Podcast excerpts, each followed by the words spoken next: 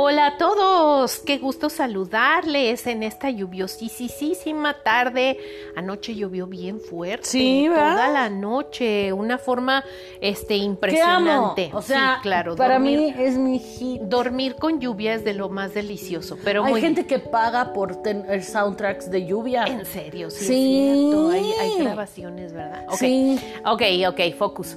Este, bienvenidos a nuestro podcast. Yo soy Silvia Aguilar y estoy aquí con Andy Quijas. ¡Hola, ¡Eh! Andy! El tema de hoy es mitos de la amistad actual, que acompaña como siempre el blog Cultivando la Intimidad para tener relaciones significativas, el cual fue publicado en nuestra fanpage. ¿No es así? ¡Sí! Oye, qué buen tema, no es febrero.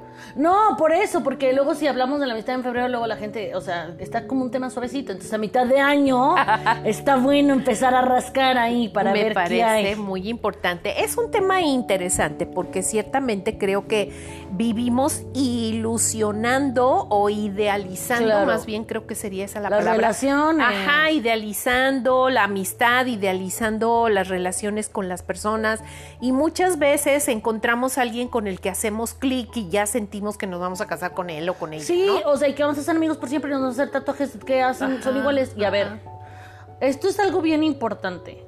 Si yo tengo vacíos personales, no los puede llenar mi amigo, mi mejor amiga, no los puede llenar mi compa, no los puede llenar mi pareja. Ajá.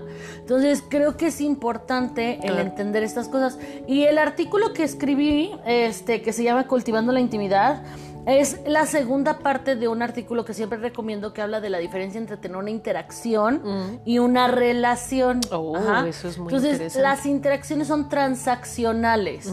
Ahorita yo te estoy utilizando para ser mi co-host, ¿sabes? Y sacar un producto. O sea, Tú nuestra también. relación es utilitaria. Claro que sí, paga o vete. Muy bien. Manda tu factura y vete. aquí hay testigos, testigos auditivos de que esto ha sido una falsedad. Hemos vivido en el Así lo es. Esto es muy sencillo. Pagas y te vas, ¿no? Ok. Entonces, el- lo, que puedes pagar lo pagas en diferentes situaciones. Puedes pagarlo en eh, situaciones emocionales, ¿no? Puedes pagar, hoy me voy a aguantar porque al rato este, sé que necesito que me hagas un favor, ¿sabes? Pero es transaccional y en, el en las situaciones laborales lo más que tenemos son interacciones. Claro. Ay, pero es que mi amiga la contadora, a ver, salien- para empezar, ¿te ves con ella fuera del trabajo? No, no interacción. Sí, sí nos vemos fuera del trabajo. ¿Y hablan cosas del trabajo? Sí, interacción. Ya sabes. A menos de que Nada más están cambiando de lugar. Exacto, porque muchas veces eso pasa, sigue como tan embotado y entonces hablan de los chismes del trabajo y de las broncas del trabajo, entonces no, estás teniendo interacciones, interacciones complejas, pero son interacciones, ajá, a menos de que ya le cuentes tu vida y obra y entonces haya intimidad. Ok, ¿y cómo defines entonces el concepto intimidad, Andy? Bueno, pues yo quiero primero, antes de definirla, hablar de que Erickson fue el primero, este, Eric Erickson, sí, Sí. así era una persona que se llamaba. No, y fabuloso. André Andrés, ¿no? Silvia Sil. bueno, Eric Erickson fue el primero en definirla y la definía como un rago- rasgo de madurez, que las personas que eran inmaduras no alcanzaban a la posibilidad de tener intimidad, porque para ser íntimo con alguien, tú tienes que tener la posibilidad de ser vulnerable. Ajá. Yo no puedo ser íntimo de dientes para afuera. Para poder crear un vínculo íntimo, tengo que yo darme la posibilidad de ser vulnerable para que tú seas vulnerable. Por eso hay un dicho muy bueno que me gusta que dice, las personas solo pueden conectar contigo al nivel de profundidad que han conectado con ellos mismos. Oh, wow, eso es muy interesante porque de repente ni siquiera logramos conectar con nosotros mismos y ya estamos buscar con- buscando conectar con el otro. Exacto. Entonces, por ejemplo, aquí es bien importante. Si a mí me gusta tener muchos amigos de pari loca, ¿no? Los amigos de las fiestas, van a- y aunque sean mis amigos de años, yo conocí a una persona que tenía amigos de fiesta y todas las semanas se reunían, pero eran unas relaciones muy superficiales. Claro, claro. Ajá, porque solamente hablaban del pisto y de las pie- de las fiestas pasadas. Pero cuando en realidad tenías una circunstancia en donde necesitabas ser vulnerable, oye, esto está pasando. Ah, ya, sácate otra chela. Obviamente. Claro. Entonces, y era un gran grupo nutrido, eran como 10 personas que se veían todos los días desde el kinder. Pero en la superficialidad absoluta. Exacto. Claro. Entonces, se vale. Yo no estoy diciendo que no. A mí, Andrea en particular, yo prefiero tener tres comadres que nos encueramos el alma y ya. Claro. Yo no necesito salir, yo no necesito ir a la pariloca ni cuando no era cuarentena. Pero es que yo creo que, a ver, no todos los amigos son para todos. Exacto. Sí, para- o sea, Mito uno. que- exacto. No todos los amigos son, para, todo. Ajá. Ajá. Es decir, si yo quiero una amiga del alma con la cual pueda desnudar mi alma, Ajá. como tú dices, me encantó ese término. A lo mejor no es la misma amiga con la que me debo ir de party, loca. O a pintarte las uñas, güey. Exacto. no- o de que compra. Bueno, ya de compras nadie va porque todo se compra en internet. No, pero, puedes hacer compras simultáneas. ¿Qué estás en tu carrito? Sí, ¿Qué traes ahí? O sea, sí. hay que rascarle. Sí. O, por ejemplo, tampoco necesariamente tiene que ser la amiga con la que me vaya de viaje. Claro, porque viajar con alguien ya de repente Exactamente, nos tenemos que quitar el asca. Claro. Entonces yo creo que debemos pensar en un amigo para cada cosa, ¿no? No que ese mismo amigo sea para todo todo el tiempo. Claro, pero no puedes decir, voy a, o- como dices, o sea, si yo tengo puros amigos superficiales porque solo conecto conmigo superficialmente, cuando de repente quiera tratar un tema tupido, me va a costar trabajo con ese grupo de amigos. Sí, claro. Voy a necesitar otra cosa diferente. Sí, y claro. está bien. Sí. No es que te estén decepcionando, Ajá. es que, pues, mi amor, tú eres un poquito superficial donde tienes ese tipo de amigos. Claro. Y también creo que está bien, o sea, yo no quiero todo el, es como la tele. Yo no quiero todo el tiempo estar viendo documentales sobre la congresista de Estados Unidos, la Alexandra Wow. Cosio Wow. Cortés, súper recomendado. Hay veces que quiero ver las Kardashians y eso no hace una mala persona. Así, hay amigos súper chidos y hay amigos para la tontera y para la risa, ¿no?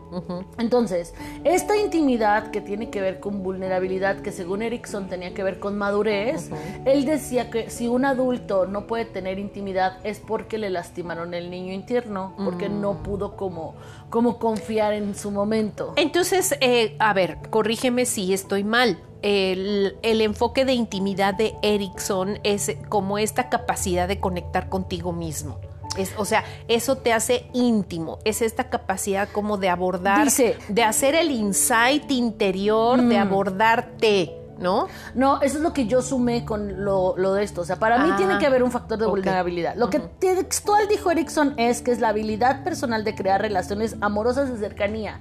Y yo agrego, no puedo acercarme a alguien si yo no me he acercado conmigo mismo. Y lo fundamenté en el quote.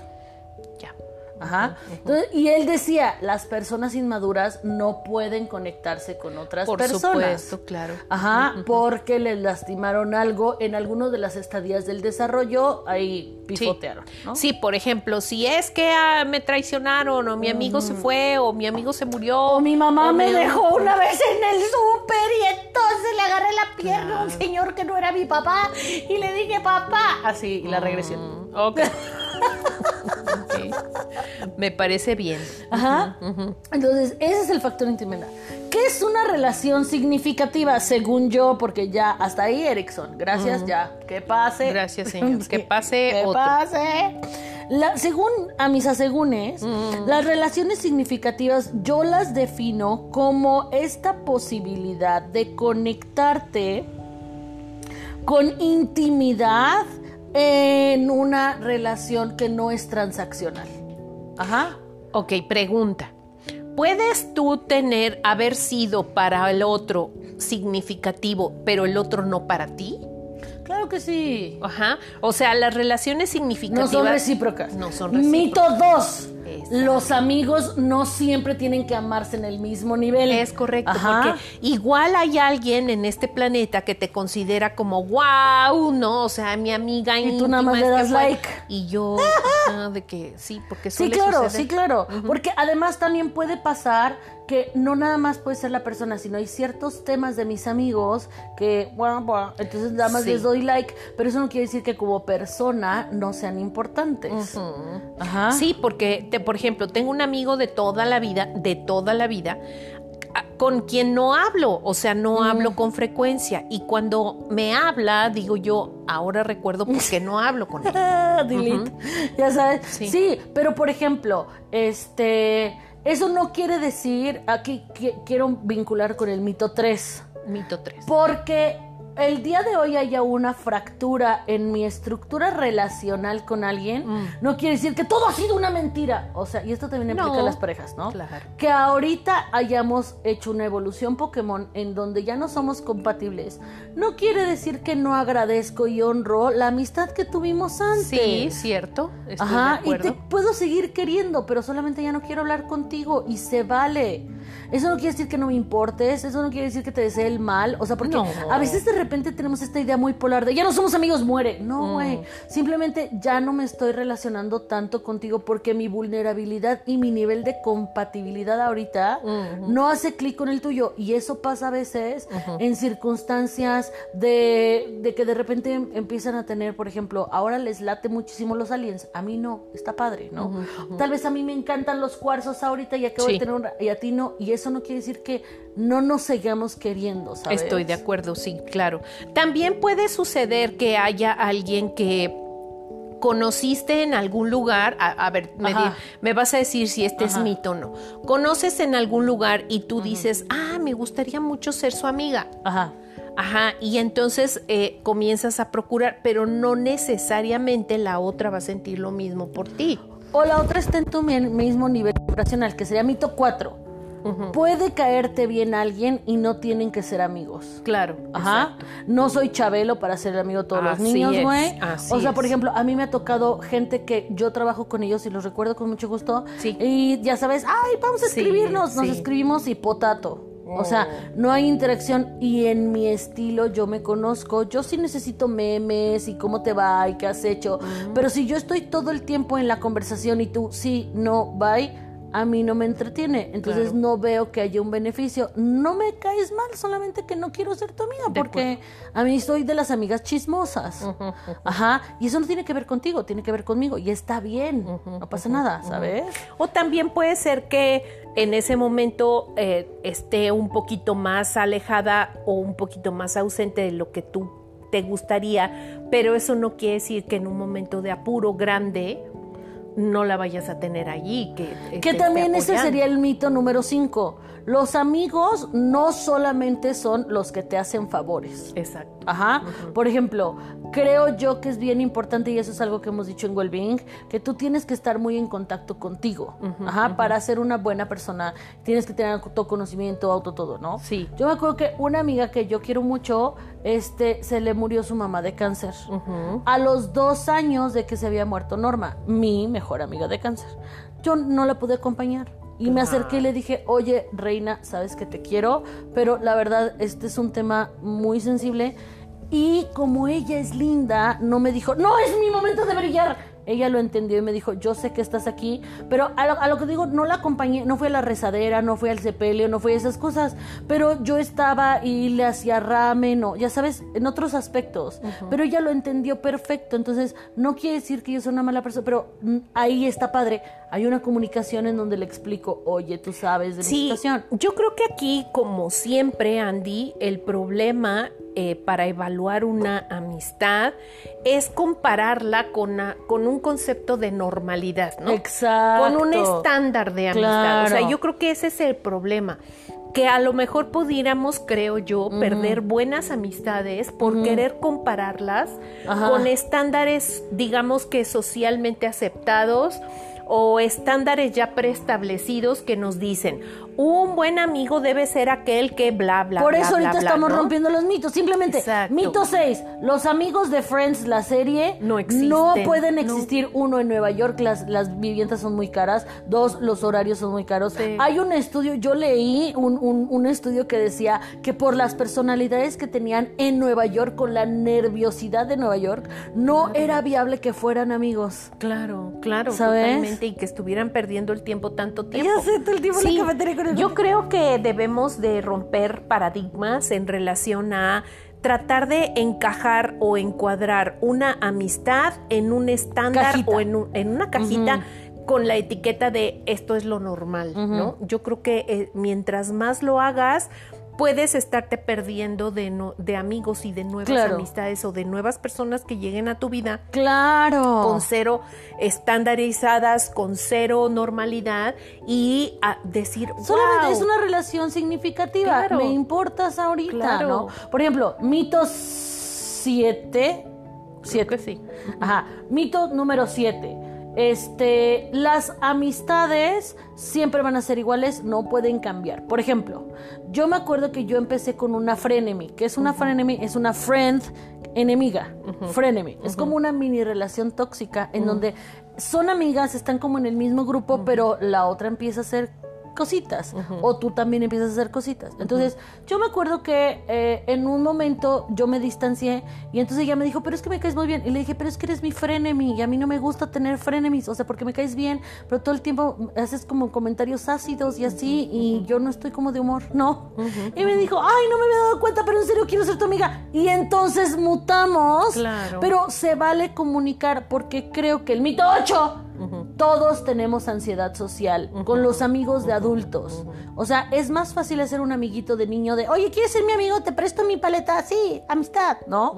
Cuando ya eres grande, la, la gente le cuesta trabajo. eh, y si voy a casa de esto y que llevo y no, y si llevo vino y si le doy regalo de cumpleaños y si no. Entonces hay como un montón de ansiedad social que todos tenemos. Yo sí quiero ser, me acuerdo que mi amiga Meredith, ella tomaba un curso conmigo y le dije, Meredith, acabas de llegar, ¿quieres ser mi amiga? Sí, yeah, ya sabes. Claro. Y a mí no me da pena decir, Mariana también, oye Marianita, siempre te he visto, ¿quieres ser mi amiga? Sí, va, yeah. Ok, eh, Éxito, ¿sabes? Entonces creo que este, todos tenemos ansiedad social y si te das cuenta que eh, lo primero que tú tienes que hacer es platicar a la otra persona, oye, esto es lo que pasa, Sí. puedes resolverlo. Creo que yo resalto y me quedo con esta parte de además eh, vamos viviendo diferentes etapas en la vida y aquella persona que fue tu súper amiga en una etapa de tu vida hace mucho tiempo no necesariamente es tu súper amiga ahorita, ¿no? Y no porque dejes de quererla, a lo mejor te vuelves a reencontrar y Claro. recuerdas y dices, sí, yo la quise mucho o, o la sigues queriendo, pero ya no hay esta posibilidad de enganchar nuevamente con ella porque ya ambas están en otro nivel totalmente Claro, diferente. claro. ¿no? Sí, o sea, porque igual y por ejemplo, lo que te superataba con amiga 1 era la soltería. Y luego tal vez tú Claro. cambiaste y tú tienes Y una ella se relación, quedó soltera. o ella tiene hijitos o ya sabes, y eso no quiere decir que no te quiera. Es correcto. Ok, a ver, esto va a ser el mito 10 o ya me salté números, ya estoy haciendo lo El que quiero, ¿verdad? siguiente mito. Sale pues, eh, 100 maneras de morir, 100 mitos en desorden. Ok, Ajá. a ver, ¿crees que puedes ser amiga de tu ex? Sí o no. Yo digo que sí, pero tiene demasiados puntos. Mm, yo creo que no, ni se me antoja. Bueno, es que yo creo que puedes tener una relación, sí, porque creo que todas las relaciones se pueden reestructurar, ¿no?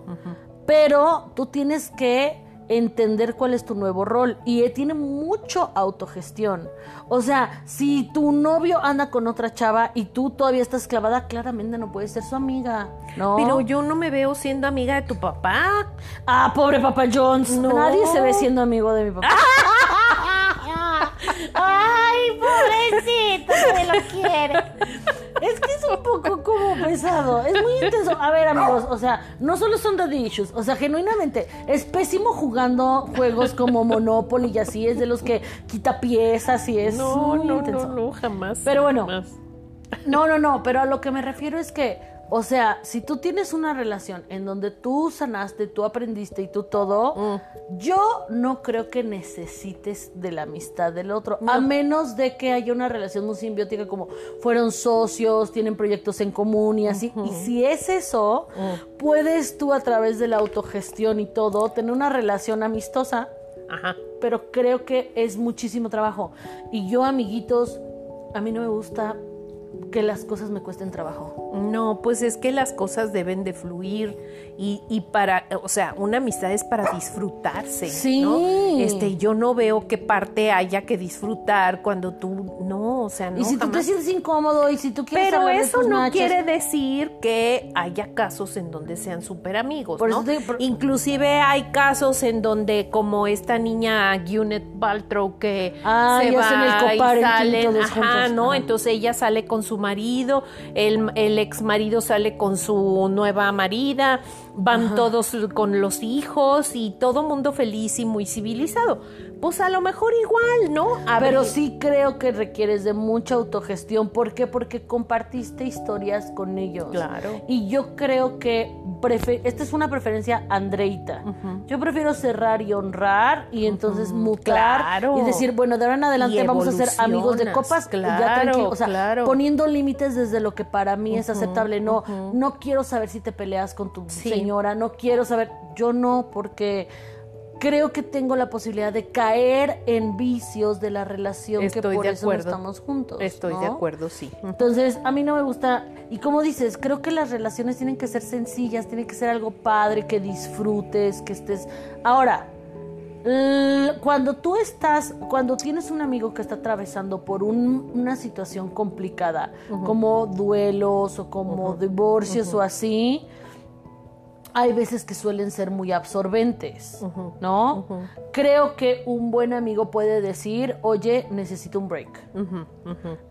Puedo acompañarte, puedo ir al hospital, puedo llevarte café. Oye, necesito que me ayudes a comprar. Si no puedes, no te hace mal amigo el decir, porque eso es asertividad, esos son límites. ¿Y qué pasa cuando eres amiga de un amigo y siempre, tú siempre has querido con ese amigo Ah, y siempre sí. han estado en la friend zone y el otro nomás no da ningún avistamiento y tú sigues en esa relación de amistad, entre comillas, Ajá.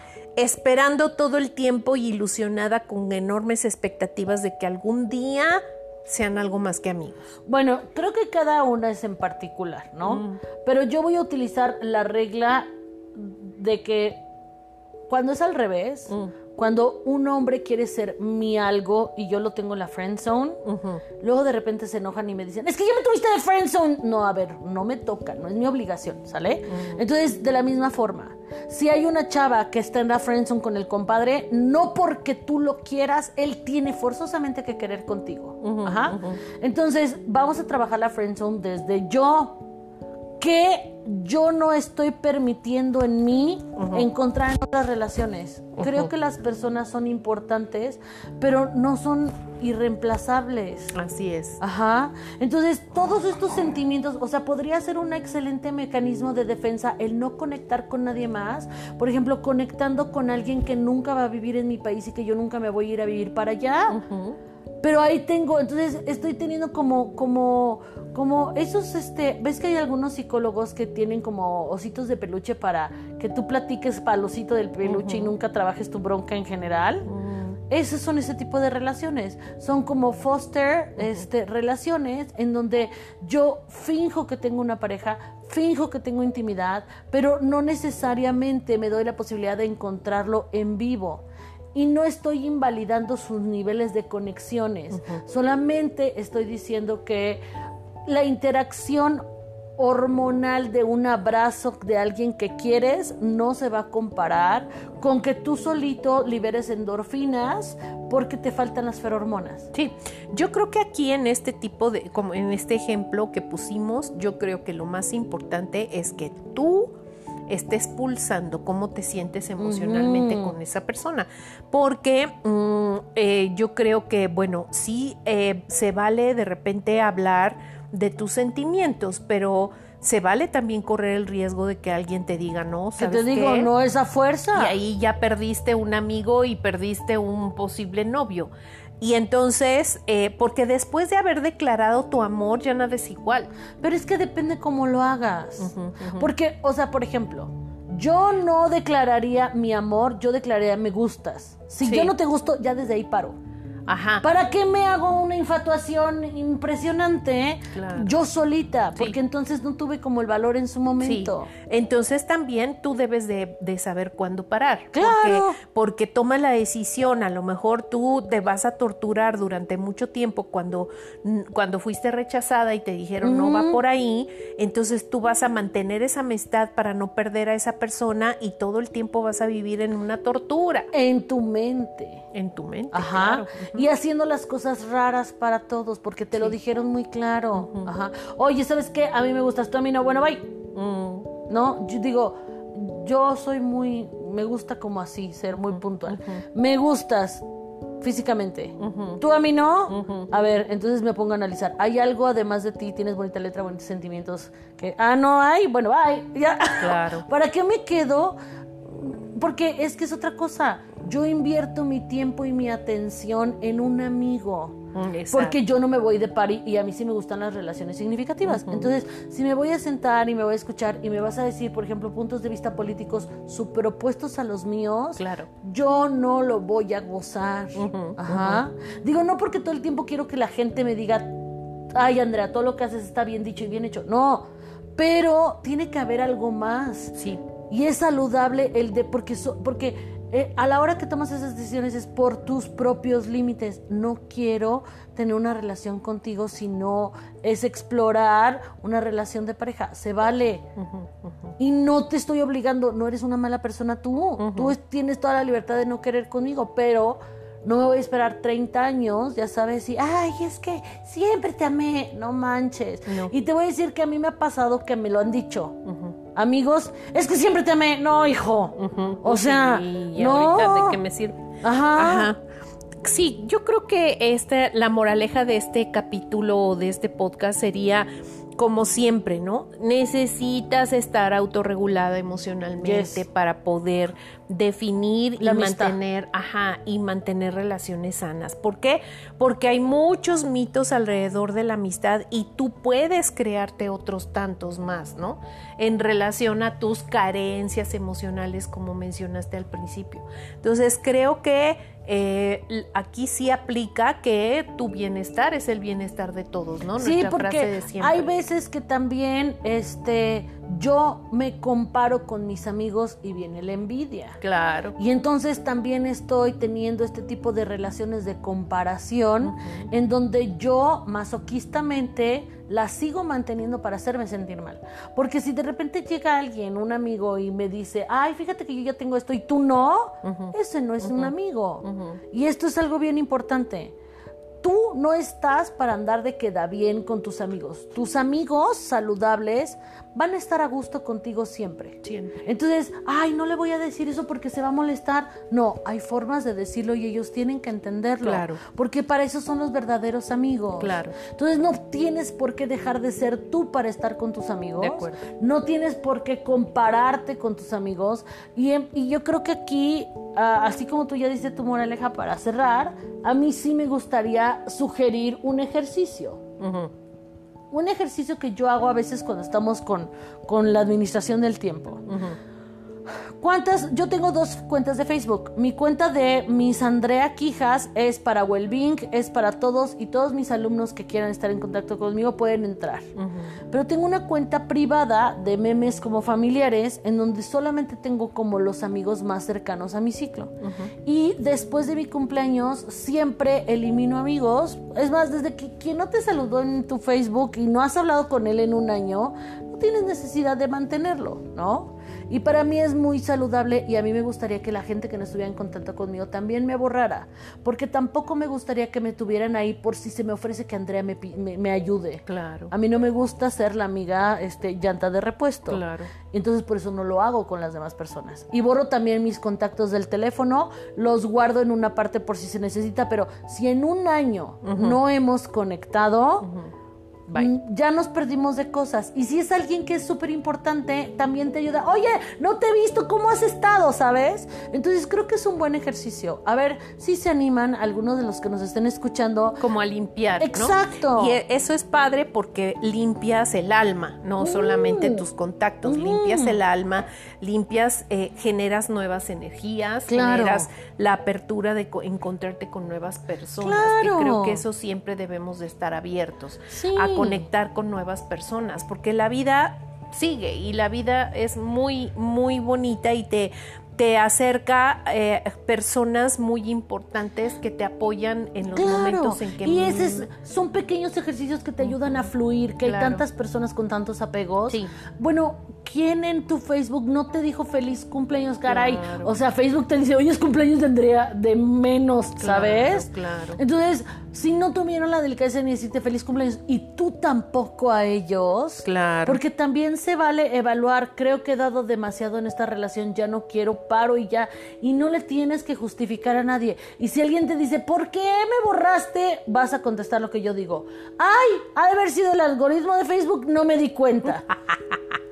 Si tú ya te diste cuenta que te borré, es porque tú me estás buscando. Vamos a platicar. Claro. Si no me dices nada, oye, ¿por qué me borraste? Ay, se borraron así muchos mis teléfonos. Y es algo muy viable.